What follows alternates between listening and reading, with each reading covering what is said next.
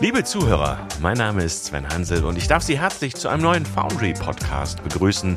IT konsumieren statt investieren. Ja, ganz gleich, ob es jetzt in Anführungszeichen nur bei einer Inflation bleibt oder wir wirklich in eine Rezession abgleiten. Ja, bei Ihnen im Unternehmen, da sitzen die Gelder aus gutem Grund nicht mehr so locker. Denn Entwicklungen wie die horrenden Energiekosten, ja, die belasten uns wirklich alle. Und die Verbraucher, die üben sich leider, aber das ist auch verständlich, in Kaufzurückhaltung. Und äh, viele Unternehmen müssen auch die Kosten massiv senken und müssen darüber hinaus auch die bittere Kröte schlucken, Teuerung, die dadurch entstehen, an ihre Kundschaft weiterzugeben. Ja, da kann man wirklich sagen, dass da ein Teufelskreis im Gang ist. Und ein Beispiel dieser aktuellen Herausforderung, das zeigen aktuelle Zahlen. Eine Vorzeigeindustrie wie der Maschinenbau beispielsweise, da muss preisbereinigt mit einem Produktionsminus von zwei Prozent gerechnet werden. Das prognostizierte unlängst der Branchenverband VDMA. Ja, und zu allem Unglück müssten oder müssen Unternehmen eigentlich investieren, denn die notwendige digitale Transformation, der ist das ja völlig egal, ob wir eine Rezession haben oder eine Inflation, die zwingt dazu, dass sie jetzt eigentlich Gelder in die Hand nehmen müssten. Jedoch sind viele Mittelständler derzeit äh, sehr zurückhaltend und sparen an Investitionen in Zukunftsthemen wie eben die digitale Transformation, um das hohe Preisniveau für Energie und Rohstoffe zu kompensieren. Das zeigt auch eine Blitzumfrage des Bundesverbandes der deutschen Industrie. Also was müssen Sie jetzt oder was können Sie also im Moment tun? Und was die Informationstechnik angeht, ja, da liegt die Lösung glasklar auf der Hand. IT konsumieren statt eben investieren, das ist das Gebot der Stunde. Ja, und wie Sie liebe Zuhörer, sozusagen das richtige Konsumieren, das erklärt Ihnen heute Tobias Heitzmann von Dell Technology. Hallo Tobias. Ja, hallo Sven. Freut mich hier zu sein. Sehr gerne. Ja, Tobias, du bist im Apex Cloud Sales Acceleration Team bei Dell Technologies tätig. Ja, und wir möchten uns ja heute neben den technologischen Vorteilen die von solchen Angeboten ausgehen, das machen wir ja sehr regelmäßig im Podcast, vor allem auch mal den ökonomischen Vorteilen nähern, die die Unternehmen aus so einem Angebot ziehen können. Könntest du deshalb mal kurz, wie sagt man, wie sagt der Franzose, in a nutshell, das Angebot, ähm, diese Apex Cloud und die Services, könntest du mal kurz zusammenfassen, worum es da überhaupt geht, äh, ja, und wo da so diese Vorteile für Unternehmen gerade jetzt in dieser Situation liegen? Ja, aber sehr gerne, Sven. Freut mich, wie gesagt, heute mal das Ganze aus einem, ja, IT aus einem anderen Blickwinkel äh, mal darzustellen und tatsächlich auch genau aus dieser Betriebskostensicht und mit Betriebskostenmodellen daran heranzuführen. Und ich, ich glaube, ganz, ganz wichtig, du hattest es im einleitenden Satz und in der Darstellung gesagt, die Unterne äh, Unternehmenssituation oder die, generell die allgemeine Wirtschaftssituation, in der wir uns befinden, die erfordert einfach mehr Kreativität, sage ich jetzt mal auch im Umgang mit IT-Infrastrukturen, konsumieren statt investieren. Und deswegen Betriebskostenmodelle ein ganz, ganz wichtiger Punkt, ähm, ein Stück weit weg von den, sage ich mal, klassischen kapitalintensiven Investitionen, weil gerade wenn eine große Unsicherheit in Märkten da ist, ist wird es immer mehr von einer großen und zentralen Bedeutung sein, das Kapital zusammenzuhalten, gerade bei steigenden Zinsen, Sorgen vor möglichen Rezessionen. Ja, aber neben diesem Aspekt, sage ich mal, des Betriebskostenmodells geht es natürlich weiterhin um ganz zentrale Dinge, die wir mit Apex tun. Und Apex ist im Prinzip unser Dell Technologies ja, Rahmenwerk ähm, für einen dedizierten Infrastructure as a Service, den wir unseren Kunden anbieten möchten, um den Alltag und die Nutzung von IT zu vereinfachen. Das heißt, einfache, transparente Parameter zur Auswahl von Services, ein schneller Kostenüberblick, wie gesagt, auf einer Betriebskostenbasis und dann in Verbindung mit einer extrem schnellen Bereitstellung dieser Services, Verfügbarkeiten von Infrastrukturen, ähm, gerade wenn man sich heute auch die Situation rund um Verfügbarkeiten von Komponenten anschaut. Das ist ein wichtiger Punkt, den du ansprichst. Das heißt, äh, wenn ich das bekommen möchte, dann geht das sehr flott. Ne? Transformation wartet ja nicht auf mich und der Wettbewerb transformiert schon. Sag mal, Tobias, wie sieht das Ganze konkret aus bei diesem Infrastructure as a Service? Das ist immer die erste Frage, die unsere Zuhörer haben. Was bekomme ich denn für mein Geld? Ja, absolut. Und die Frage ist natürlich absolut berechtigt. Also was bekomme ich für mein Geld? Wir als Dell haben uns natürlich sehr, sehr viel Mühe gegeben, dieses Modell so eingängig und einfach wie möglich zu machen. Das heißt, wenige Parameter wie beispielsweise benötigte Kapazitäten, eine gewünschte Performance oder beispielsweise eine Anzahl an virtuellen Maschinen, die ich benötige, um eine Infrastruktur, einen Service zu betreiben. Und dafür haben wir Standards entwickelt und eben stellen diese über ein as-a-Service-Modell bereit. Das heißt, durch diesen Standard den wir setzen, sind wir in der Lage, sowohl das äh, Preismodell sehr, sehr transparent über ein Web-Frontend bereitzustellen, das heißt, Auswahlprozess vereinfachen.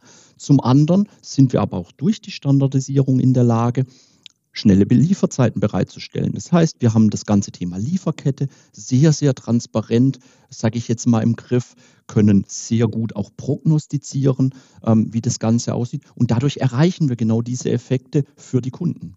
Das heißt, ich gucke in mein Frontend rein und bin da immer im Bilde. Nun, es gibt ja zahlreiche Angebote dieser Art jetzt auf dem Markt. Ist ja auch logisch, dass die Anbieter erkennen, dass das Geld nicht mehr so locker sitzt und dass man, das finde ich gut, dass du das ansprichst, kreativer sein muss, damit das funktioniert. Das Ganze, lass uns mal ein bisschen in die in die technischen Details einsteigen. Die Hyperscaler bieten ja sowas auch immer wieder an, aber ich habe gelernt, als wir uns im äh, Vorweg für diesen Podcast unterhalten haben, da unterscheidet ihr euch ganz konkret. Und das ist auch ganz, ganz wichtig, weil ähm, wir hören natürlich immer wieder, ähm, dass Kunden eine Cloud-Strategie verfolgen, ja, oder sage ich jetzt mal, sich ganz intensiv mit dem Thema Public Cloud oder auch Hyperscale auseinandersetzen, ja. Wir sind aber überzeugt davon, dass das nicht immer die Antwort ist, ja, vor allem nicht auf alle Fragen und alle Anforderungen. Nehmen wir uns mal das Beispiel Datensicherheit, Datenhoheit. Gerade in der EU, sage ich jetzt mal, durch einen rechtlichen Rahmen auch ähm, häufig einfach vorgegeben. Aber natürlich möchte ich als Unternehmen auch meine Daten besonders geschützt haben, gerade die, die mir einen Wettbewerbsvorteil verschaffen. Und da helfen uns eben solche Infrastrukturen, solche dedizierten Infrastructure as Services, wie wir es mit Apex tun, um A, die Datensicherheit und die Datenhoheit zu gewährleisten und zum anderen auch wirklich den Standort ganz bewusst zu definieren, wo diese Infrastruktur betrieben wird und dementsprechend, wo diese Daten auch liegen, ja, sei es in einem eigenen Rechenzentrum, in einer Co-Location oder bis hin zu dem Punkt, dass wir eine Dell-gemanagte Co-Location eben für diese Services anbieten. Das heißt, Datenkontrolle, Datenhoheit, ein ganz, ganz, ganz zentraler Punkt. Neben dem Thema äh, Sicherheit und Datenschutz geht es aber sicherlich auch darum, dass wir uns gerade dort von Hyperscalern und Cloud, Public Cloud Providern abgrenzen können, indem wir über die klassischen Vorteile von On-Premise-Installationen von IT-Infrastrukturen sprechen. Und das ist halt häufig eine deutlich bessere Performance, geringere Latenzen und da glaube ich, sind die Kernunterschiede einfach zu sehen. Aber wir bedienen uns eben, sage ich mal, von den vermeintlichen Vorteilen, die bisher der Public Cloud vorbehalten waren und packen die jetzt in ein, sage ich jetzt mal, ähm, lokal dediziert bereitgestelltes Infrastrukturkonzept. Das heißt, kurze Rückfrage, Tobias, ich weiß nicht nur, was es mich kostet und also ich habe so ein Frontend, wo ich immer reinschauen kann, transparent. Transparenz bekomme ich dadurch, sondern ich erkenne auch, wo meine Daten sind. Ich habe Datenhoheit, Datensouveränität, richtig? Absolut. Genau das ist das Ziel. Ein weiterer Punkt, wenn man sich in diesen Tagen mit Sicherheitsfachleuten unterhält, dann sagen die, ja, es ist gut, dass ihr sicherheitsmäßig da up to date seid, aber denkt vor allem daran, dass ihr garantiert irgendwann einmal, dass es da eine hohe Wahrscheinlichkeit gibt, dass ihr attackiert werdet. Denkt auch an Backups, denkt auch an Rettungsstrategien, denkt auch daran, dass ihr das Ganze wieder zurückspielt. Und da habt ihr auch was geplant in Zukunft, dass es da auch in Richtung Backup einiges Neues gibt. Ich glaube, eines der größten Themen, ähm, äh, die uns aktuell begleiten. Ja, nicht äh, wirklich ein positives Thema, aber wir versuchen das Ganze natürlich in einen positiven Aspekt zu rücken, weil es gibt Möglichkeiten, sich zu, abzusichern. Ja, ähm, zum einen, sage ich mal, unsere Systeme, die wir in unseren as-Service-Konzepten nutzen, haben eben ein gewisses Set an intrinsischen Security-Funktionen, ja, sei es ähm, eine Absicherung der Kernels, der Firmware etc. pp. Aber du sprichst natürlich einen vollkommen richtigen Punkt an. Wir überlegen uns natürlich auch, wie wir in as-a-Service-Konzepten Angebote schaffen können, um das Thema Backup oder auch ja, Cyber Security, Cyber Recovery zu vereinfachen. Ja? Und wenn man da mal zwei ähm, Services herausgreift, einen konkret verfügbaren und einen, wie du es auch schon angedeutet hattest, ähm, kurzfristig ähm, in naher Zukunft bereitstehenden Service, dann haben wir mit zum einen den verfügbaren Apex Backup Services ein wunderbares Tool, um Cloud-to-Cloud-Backups zu ermöglichen. Das heißt, das ist hier in der Tat ähm, ein Software as a Service sogar, um beispielsweise Umgebungen wie Office 365, Microsoft 365 abzusichern, aber auch Endpoints, virtuelle Maschinen, Filesysteme und das Ganze in einem sehr, sehr einfachen Cloud-to-Cloud Software as a Service Angebot. Aber auch zukünftig mit den ähm, Apex Cyber Recovery Services, die wir voraussichtlich noch in diesem Jahr auch in Deutschland erwarten, bieten wir einfach ein wunderbares, ja, ich sage jetzt mal Rahmenwerk ähm, mit den entsprechenden Zertifizierungen, um die kritischsten Daten im Unternehmen noch einmal gesondert in einer Art Tresor abzusichern und im Notfall, im Ernstfall, wenn ich ein Opfer einer Cyberattacke wurde, ähm, diese Daten dann auch wieder sicher unterstützt durch Dell zurückzuspielen in meine Produktivumgebung. Du hast es angesprochen für den Notfall. Und das ist auch so ein Erfahrungswert, wenn wir Sendungen, Webcasts oder auch Podcasts machen zum Thema, gehen Sie in die Cloud, gehen Sie mit uns in die Cloud, dann kommt immer wieder die Standardfrage unserer Zuschauer und Zuhörer, ja, und wenn ich zurückgehen möchte, also die fragen uns sehr oft danach, ähm, wie binde ich mich ans Unternehmen und ich möchte mich nicht zu eng binden und ich möchte flexibel sein. Also ich, ich spreche da mehr vom Modus operandi. Kannst du da was zu sagen zu den, sage ich mal, rechtlichen Details und wie das Ganze aufgebaut ist, wenn solche Fragestellungen entstehen? Das sind natürlich Themen, die uns in den Gesprächen mit unseren Kunden auch ständig begleiten. Und das sind vollkommen berechtigte Fragen. Ähm, was die Bindung angeht, dadurch, dass wir, ich sage jetzt mal, äh, sehr nah an klassischen On-Premise-Infrastrukturen sind, das Ganze eben nur in einer Art und Weise zum Konsumieren anbieten in, in einem as-a-Service-Konzept, sagen wir, haben wir eben genau aus diesem Aspekt, äh, den du angesprochen hast, den Vorteil, das gleiche Konzept zu haben wie in klassischen Infrastrukturen auch. Das heißt, ich habe nicht irgendwelche Ingress, Egress-Gebühren äh, oder Kosten für den Transfer von Daten. Das fällt einfach nicht an. Ja? Das heißt, dadurch ist schon mal diese Hürde, ähm, Services oder gewisse Daten wieder von A nach B zu verschieben, einfach nicht gegeben. Das heißt, das ist kostenneutral abgebildet zum einen und dadurch, dass wir sehr, sehr offene Technologien einsetzen, ist auch eine Migration von Daten zu jedem Zeitpunkt oder am Ende einer Laufzeit dann eben auch wieder möglich. Ja?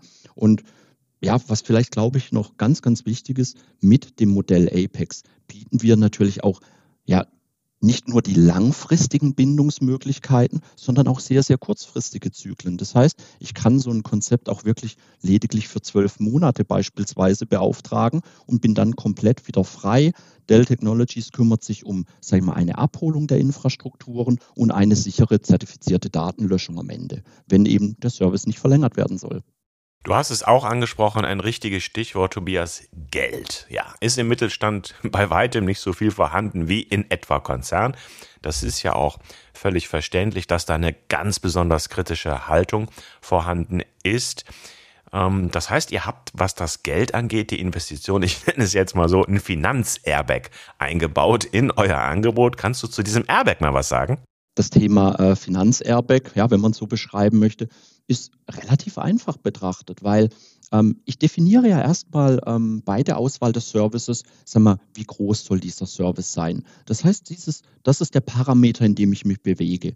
Wenn wir dann beispielsweise in, in Services gehen, wo wir auch einen nutzungsbasierten Anteil haben, auch dort, wenn ich einen nutzungsbasierten Anteil habe, kann ich das sehr, sehr granular steuern. Ähm, ich sehe ständig über, die, über das Web-Frontend, wie ist meine tatsächliche Auslastung, weiß aber auch bei Abschluss des Vertrages schon, was kostet mich fixiert auf die Laufzeit die Nutzung dieses nutzungsbasierten, beispielsweise Kapazitätsanteils der Infrastruktur.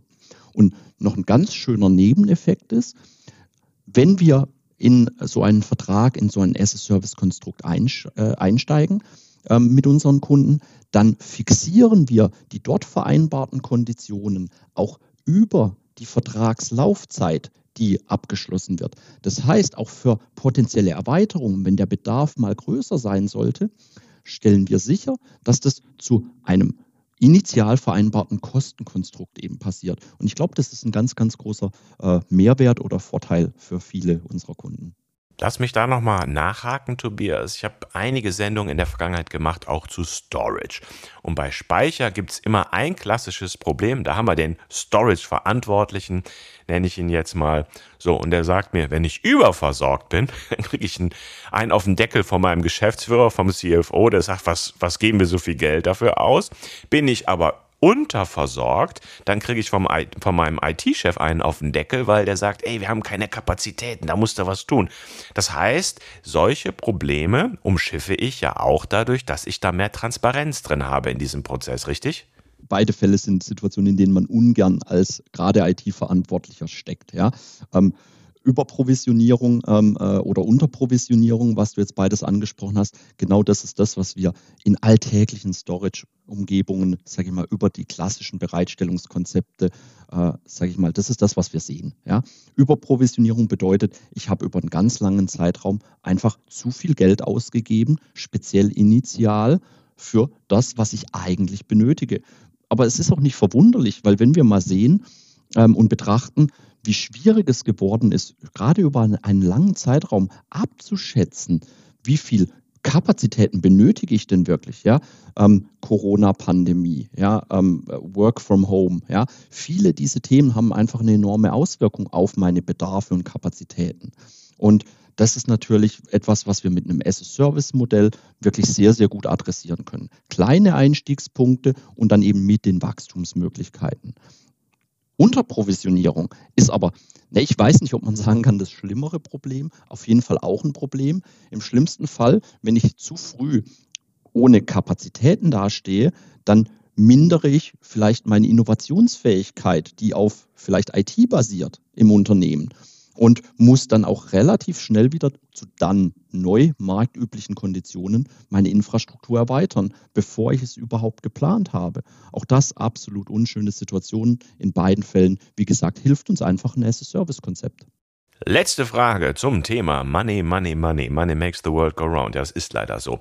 Wenn ich es denn machen möchte, ich habe als Nutzer eures Angebots auch die Möglichkeit, das über Dell Financial Services abzubilden, oder? Ja, also tatsächlich, wir haben mit der Dell Financial Services äh, natürlich auch viele, viele Möglichkeiten. Wir reden zum einen in unserem Apex-Portfolio über, sag ich mal, die sogenannten Cloud-Services, zum anderen aber natürlich auch über solche Services wie ein Flex on Demand. Und dort steckt es eigentlich schon im Namen Flex. Ja, ich bin flexibel. Das heißt, mit Dell äh, Financial Services können wir für jegliches unserer Infrastrukturkomponenten und Angebote im Markt ein ganz individuelles, nutzungsbasiertes Bereitstellungs- oder Finanzierungskonzept erarbeiten. Ja? Und das macht es einfach flexibel, dynamisch, aber auch, sage ich mal, wenn wir in andere Bereiche gehen, selbstverständlich steht auch ein klassisches Leasing, Technologie-Leasing, ähm, äh, Mietkaufkonzepte, Finanzierungskonzepte über unsere Dell Financial Services auch zur Verfügung. Das ist immer gut, eine Bank im Hintergrund zu haben. Tobias, wir sind schon beinahe am Ende des heutigen Podcasts, deshalb meine Bitte an dich, fass doch mal aus deiner Sicht zusammen, was so die sowohl technologischen, vielleicht auch personellen, als auch ökonomischen für dich so die drei wichtigsten Punkte sind in diesem neuen Angebot von euch? Aber gerne doch. Du hast jetzt ganz, ganz viele Punkte gestriffen und man merkt schon, da steckt einiges, einiges drin, ja, wo ich einfach Mehrwerte sehe. Wo ich mich darüber freuen würde, das wäre, wenn äh, die Zuhörer heute rund um Apex äh, Folgendes mitnehmen. Wir bieten ein vereinfachtes, auf Betriebskosten basierendes Modell, um IT zu konsumieren. In dem Modell haben wir sehr, sehr kurze Bindungszeiträume von beispielsweise lediglich zwölf Monaten. Und das Ganze mit einem Ziel, Infrastrukturen sehr schnell bereitzustellen, mit einem hohen Maß an Kostenkontrolle und Transparenz, aber auch einen hohen ähm, Schutz äh, der Daten und einen hohen Zugriff, ähm, gerade was das Thema Datenhoheit angeht. Und das ab dem ersten Tag. Und das Schöne ist, gleichzeitig vermeiden wir hohe Erstinvestitionen, keine Überprovisionierung, aber auch, sage ich mal, eine verminderte Gefahr der Unterprovisionierung. Und gleichzeitig entlasten wir noch durch beispielsweise integrierte Services die IT-Teams bei ihren täglichen Aufgaben im Basisbetrieb für IT die tagtäglichen Aufgaben. Das ist ein gutes Stichwort, wenn man denn überhaupt heute noch IT-Teams bekommt. Das darf man ja auch nicht vergessen. Fachkräftemangel allerorts in der IT, Tobias. Und dieses Problem löse ich ein Stück weit auch damit, richtig? Absolut. Das ist ganz, ganz wichtig. Wir sehen einfach dieser, sage ich mal, Kampf um, sage ich mal, Arbeitskräfte, der ist in vollem Gange. Ähm, das spürt man an allen Ecken und Enden äh, wieder. Es sind auch Gehaltsspiralen und auch da glaube ich, durch solche As-Service-Konzepte, wo eben gewisse Services im Standard zum einen um die Sicherheit der Infrastruktur durch ein Patching etc. pp hochzuhalten, zum anderen aber auch ja, beschleunigte Bereitstellungsprozesse, in dem eine Implementierung schon Bestandteil ist, die helfen einfach enorm und sollen wirklich, sage ich jetzt mal, unseren Kunden gerade auch im Mittelstand helfen, IT zu betreiben und das möglichst effizient. Ja, liebe Zuhörerinnen und Zuhörer, Sie haben es mitbekommen, was Tobias Heitzmann gesagt hat. Äh, in wenigen Wochen, mitunter schon in 14 oder 28 Tagen, ist das ganze Programm, von dem Tobias gerade gesprochen hat, up and running. Das heißt, äh, vielleicht haben wir in einer der nächsten Sendungen Sie, liebe Zuhörer, zu Gast und Sie berichten mal von Ihren Erfahrungen, die Sie gemacht haben wenn sie da so schnell das Ganze aufgebaut haben. Ja, und in der Tat, da gibt's ja gerade eine aktuelle Analyse eines Analystenhauses, die aussagt, dass 60 Prozent der Infrastrukturen zukünftig als as a Service von ihnen konsumiert werden. Das heißt, unsere Sendung IT konsumieren statt investieren. Ja, das liegt wohl eindeutig im Trend und jetzt weiß ich auch ein Stück weit und hoffentlich auch Sie, warum das Ganze so ist. Tobias, dir herzlichen Dank für deinen Besuch im Studio und Ihnen, liebe Zuhörer, vielen Dank für Ihr Interesse an unseren Sendungen. Bleiben Sie uns gewogen.